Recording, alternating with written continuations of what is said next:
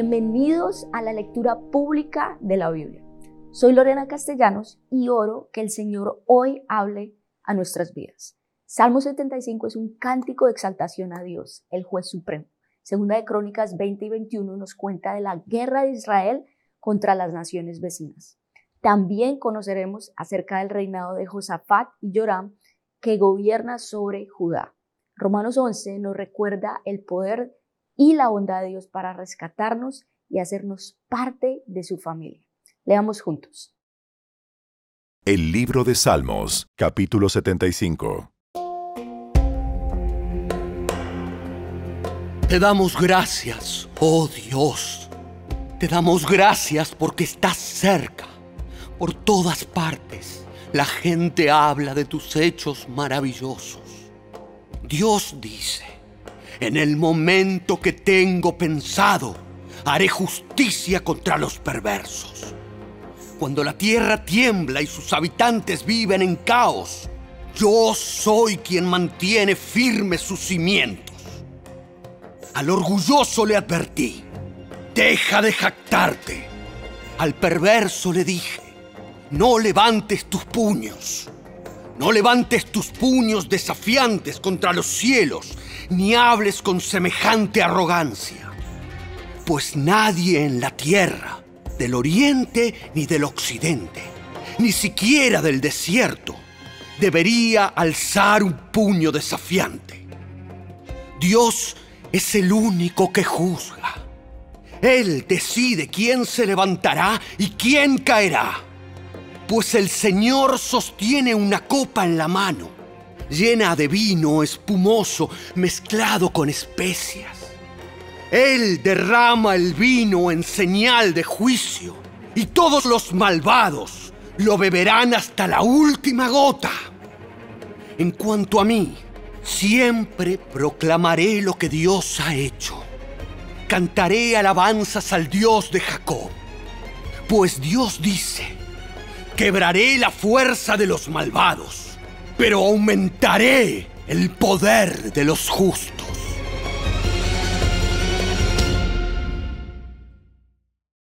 El segundo libro de las Crónicas, capítulo 20. Después de esto, los ejércitos de los moabitas y de los amonitas y algunos meunitas le declararon la guerra a Josafat. Llegaron mensajeros e informaron a Josafat. Un enorme ejército de Edom marcha contra ti desde más allá del Mar Muerto. Ya está en Asesón Tamar. Este era otro nombre para Engadi. Josafat quedó aterrado con la noticia y le suplicó al Señor que lo guiara. También ordenó a todos en Judá que ayunaran. De modo que los habitantes de todas las ciudades de Judá fueron a Jerusalén para buscar la ayuda del Señor. Josafat se puso de pie ante la comunidad de Judá en Jerusalén, frente al nuevo atrio del templo del Señor, y oró diciendo, Oh Señor, Dios de nuestros antepasados, solo tú eres el Dios que está en el cielo. Tú eres el gobernante de todos los reinos de la tierra. Tú eres fuerte y poderoso. Nadie puede hacerte frente. Oh Dios nuestro, ¿acaso no expulsaste a los que vivían en esta tierra cuando llegó tu pueblo a Israel? ¿Acaso no le diste esta tierra para siempre a los descendientes de tu amigo Abraham? Tu pueblo se estableció aquí y construyó este templo para honrar tu nombre. Ellos dijeron, cuando enfrentemos cualquier calamidad, ya sea guerra, plagas o hambre, podremos venir a este lugar para estar en tu presencia, ante este templo donde se honra tu nombre. Podremos clamar a ti para que nos salves y tú nos oirás y nos rescatarás. Ahora mira lo que los ejércitos de Amón, Moab y del monte Seir están haciendo. Tú no permitiste que nuestros antepasados invadieran esas naciones cuando Israel salió de Egipto. Así que las rodearon y no las destruyeron. Mira cómo nos pagan ahora. Porque han venido para echarnos de tu tierra, la cual nos diste como herencia. Oh Dios nuestro, ¿no los vas a detener? Somos impotentes ante este ejército poderoso que está a punto de atacarnos. No sabemos qué hacer. Pero en ti buscamos ayuda. Mientras todos los hombres de Judá estaban de pie ante el Señor, junto con sus esposas, sus hijos y aún los niños pequeños, el Espíritu del Señor vino sobre uno de los hombres allí presentes. Se llamaba Jaasiel, hijo de Zacarías, hijo de Benaía, hijo de Jehiel, hijo de Matanías, un levita quien era un descendiente de Asaf. Dijo, Escuchen, habitantes de Judá y de Jerusalén. Escuche, rey Josafat. Esto dice el Señor. No tengan miedo. No se desalienten por este poderoso ejército. Porque la batalla no es de ustedes, sino de Dios. Mañana marchen contra ellos. Los encontrarán subiendo por la cuesta de Cis, al extremo del valle que da al desierto de Jeruel. Sin embargo, ustedes ni siquiera tendrán que luchar. Tomen sus posiciones. Luego quédense quietos y observen la victoria del Señor. Él está con ustedes, pueblo de Judá y de Jerusalén. No tengan miedo ni se desalienten. Salgan mañana contra ellos, porque el Señor está con ustedes. Entonces el rey Josafat se inclinó rostro en tierra, y todo el pueblo de Judá y de Jerusalén hizo lo mismo en adoración al Señor. Después los levitas de los clanes de Coat y de Coré se pusieron de pie para alabar a viva voz al Señor, Dios de Israel. Temprano, a la mañana siguiente, el ejército de Judá salió al desierto de Tecoa. De camino, el rey Josafat se detuvo y dijo, Escúchenme, habitantes de Judá y de Jerusalén. Crean en el Señor su Dios y podrán permanecer firmes. Créanles a sus profetas y tendrán éxito. Después de consultar con el pueblo, el rey nombró cantores que caminaran delante del ejército cantando al Señor y alabándolo por su santo esplendor. Esto es lo que cantaban. Den gracias al Señor. Su fiel amor perdura para siempre. Cuando comenzaron a cantar y a dar alabanzas, el Señor hizo que los ejércitos de Amón, de Moab y del monte Seir comenzaran a luchar entre sí. Los ejércitos de Moab y de Amón se volvieron contra sus aliados del monte Seir y mataron a todos y a cada uno de ellos. Después de destruir al ejército de Seir, empezaron a atacarse entre sí, de modo que cuando el ejército de Judá llegó al puesto de observación en el desierto, no vieron más que cadáveres hasta donde alcanzaba la vista. Ni un solo enemigo había escapado con vida. El rey Josafat y sus hombres salieron a recoger el botín. Encontraron una enorme cantidad de objetos, vestidos y otros artículos valiosos, más de lo que podían cargar. Había tanto botín que les llevó tres días solo para juntarlo. Al cuarto día se reunieron en el Valle de la Bendición, el cual recibió ese nombre aquel día porque allí el pueblo alabó y agradeció al Señor. Aún se conoce como Valle de la Bendición hasta el día de hoy. Luego, todos los hombres volvieron a Jerusalén con Josafat a la cabeza, rebosando de alegría porque el Señor les había dado la victoria sobre sus enemigos. Entraron a Jerusalén al son de arpas, liras y trompetas, y se dirigieron al templo del Señor. Cuando todos los reinos vecinos oyeron que el Señor mismo había luchado contra los enemigos de Israel, el temor de Dios se apoderó de ellos. Así que el reino de Josafat tuvo paz porque su Dios le había dado descanso por todo el territorio. De manera que Josafat gobernó la tierra de Judá. Tenía 35 años cuando subió al trono y reinó en Jerusalén 25 años. Su madre era Azuba, hija de Sili. Josafat fue un buen rey, quien siguió los caminos de su padre Asa. Hizo lo que era agradable a los ojos del Señor.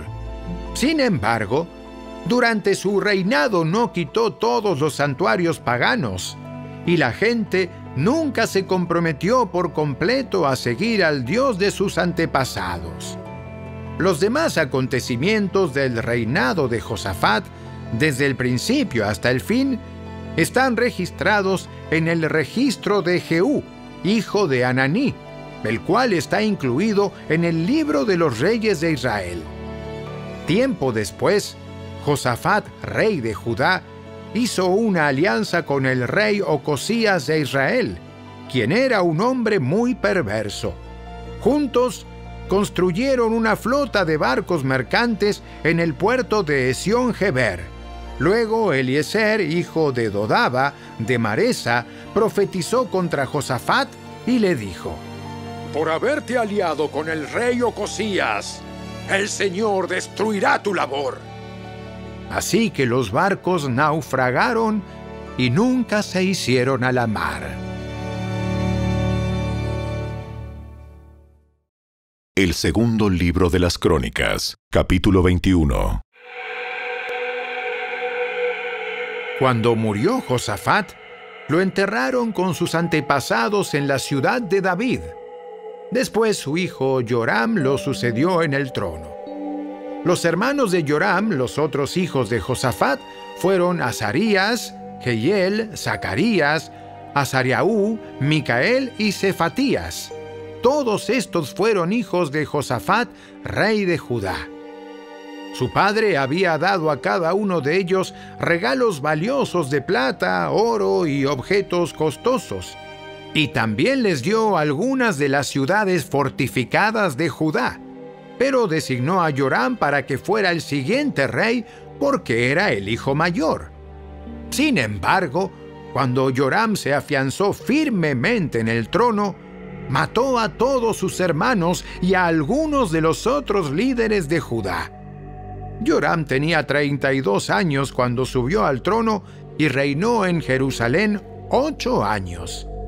Sin embargo, siguió el ejemplo de los reyes de Israel y fue tan perverso como el rey Acab, porque se había casado con una de las hijas de Acab. Así que Joram hizo lo malo a los ojos del Señor.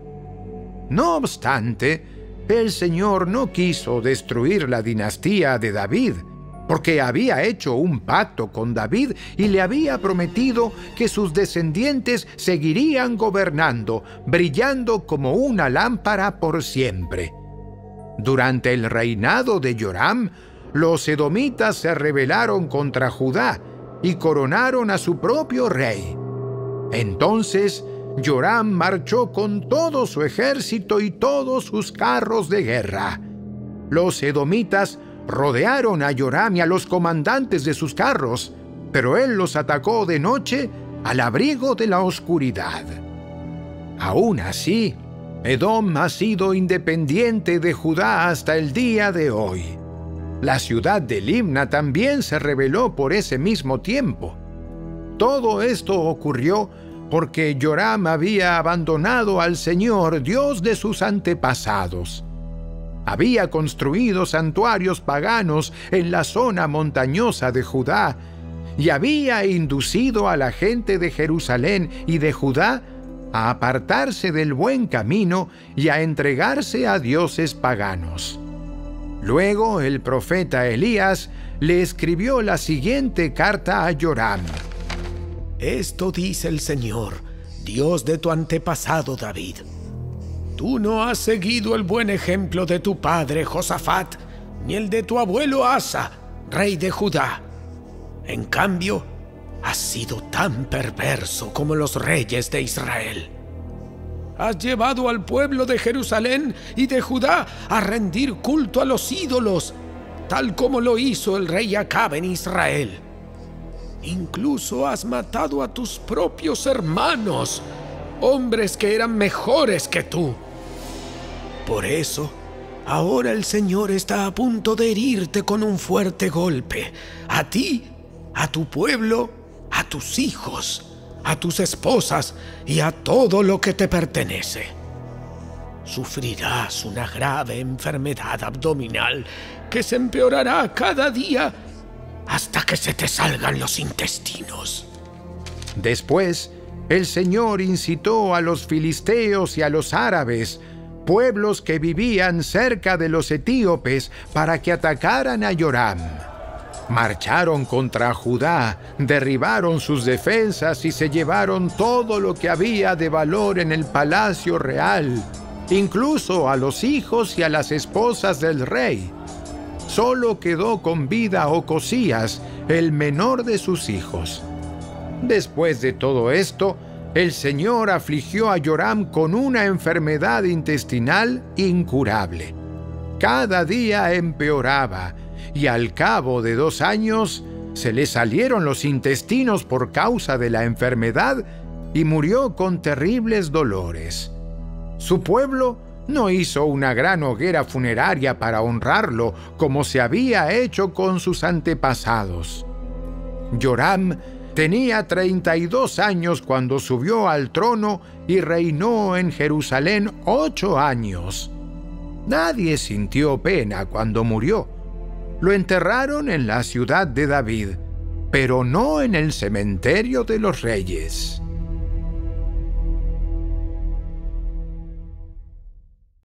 La carta del apóstol Pablo a los Romanos, capítulo 11. Tal vez digas, bueno, esas ramas fueron arrancadas para darme lugar a mí. Es cierto, pero recuerda, esas ramas fueron arrancadas porque no creyeron en Cristo. Y tú estás allí porque sí crees. Así que no te consideres tan importante. Más bien, teme lo que podría suceder. Pues si Dios no perdonó a las ramas originales, tampoco te perdonará a ti. Fíjate en que Dios es bondadoso, pero también es severo. Es severo con los que desobedecen pero será bondadoso contigo si sigues confiando en su bondad. En cambio, si dejas de confiar, tú también serás arrancado por completo. Y si el pueblo de Israel abandona su incredulidad, volverá a ser injertado, pues Dios tiene poder para volver a injertarlo en el árbol.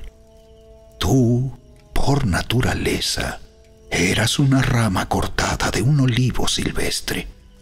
Por lo tanto, si Dios estuvo dispuesto a ir en contra de la naturaleza al injertarte en un árbol cultivado, Él estará mucho más dispuesto a injertar las ramas originales en el árbol al que pertenecen. Mis amados hermanos, quiero que entiendan este misterio para que no se vuelvan orgullosos de ustedes mismos.